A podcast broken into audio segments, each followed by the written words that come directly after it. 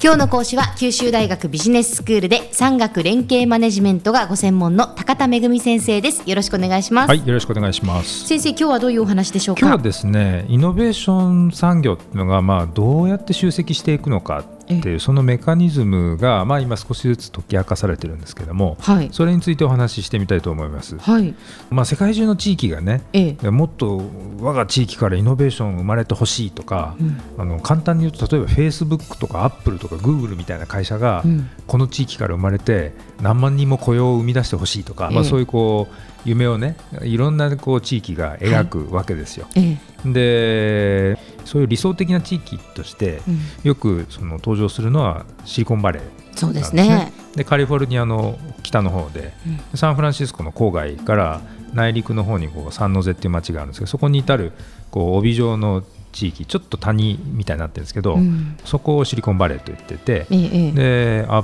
プルとかインテルとか、うん、グーグルとかフェイスブックとかで世界的な企業がまあ生まれてる、うん、まあそういう地域ってどうやったらできるのって話は産業集積の関係者の人たちの中では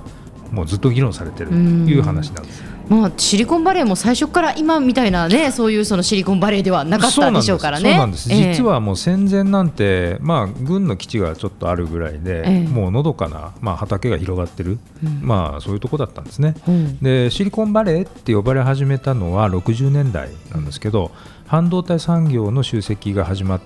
て以来なんですね。以降なんですね。であの今有名なこうスタンフォード大学ってね、はい、ありますけれどもスタンフォード大学もまあ戦前なんてですね大した特徴はないその田舎の私立大学に過ぎなかったわけですよ。そうだったんですね、ええ、ただそれがまあ60年代の半導体産業に始まって、うん、70年代から80年代にはまあ、アップルがパーソナルコンピューター PC っていうのを、ね、生み出して、はい、でそれからちょうどその同じ時期にバイオテクノロジーっていう遺伝子工学っていうのが新しいあの産業として技術が生まれたそれに基づいて産業が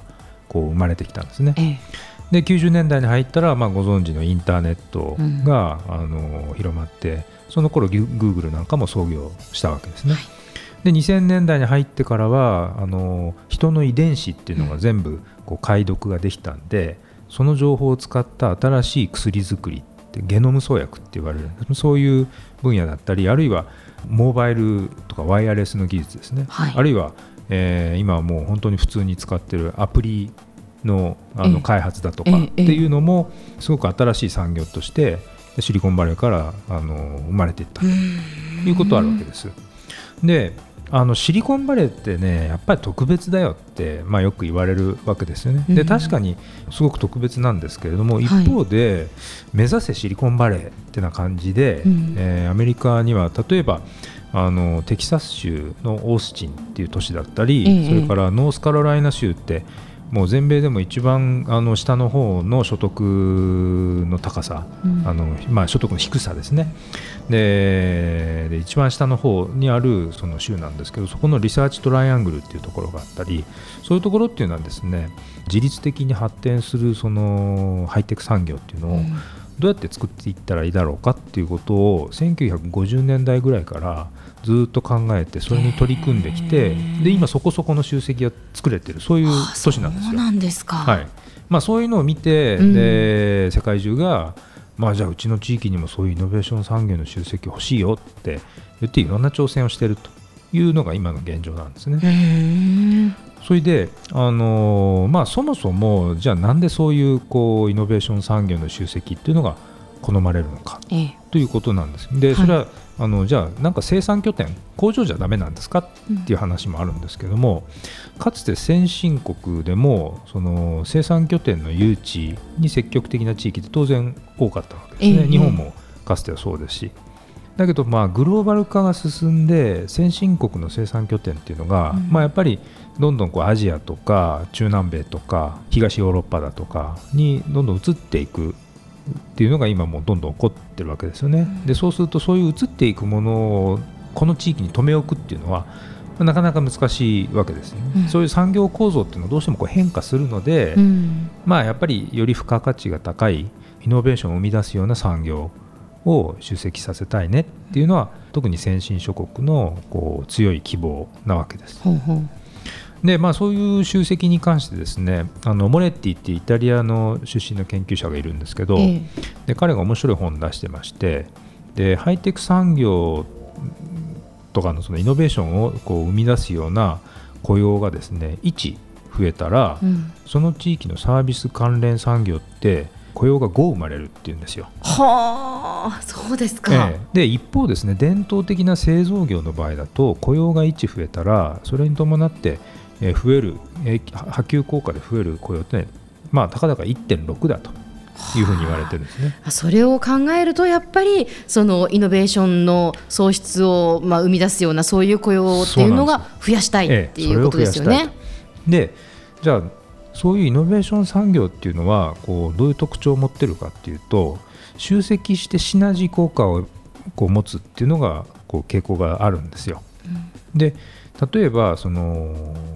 こんだけインターネットが発達したから、はい、離れててもコミュニケーション取れるしいいじゃないかってみんな思うんだけど、うん、実はイノベーションが活発に生まれる地域っていうのは、えー、そういう高度な人たちがこう密度高く集積している、うんうん、そういう地域にいる方がえー、新しいイノベーションが生まれやすいというふうに言われてるんですね。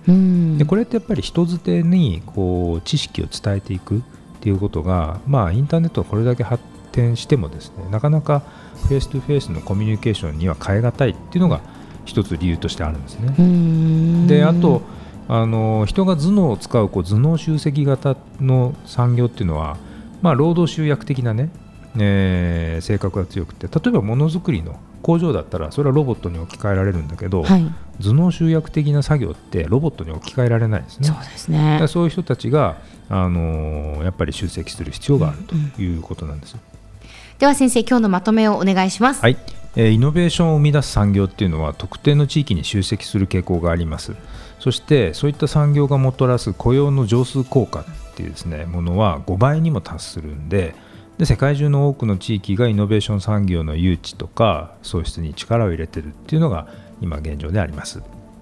今日の講師は九州大学ビジネススクールで産学連携マネジメントがご専門の高田恵先生でした。どうもありがとうございました、はい、ありがとうございました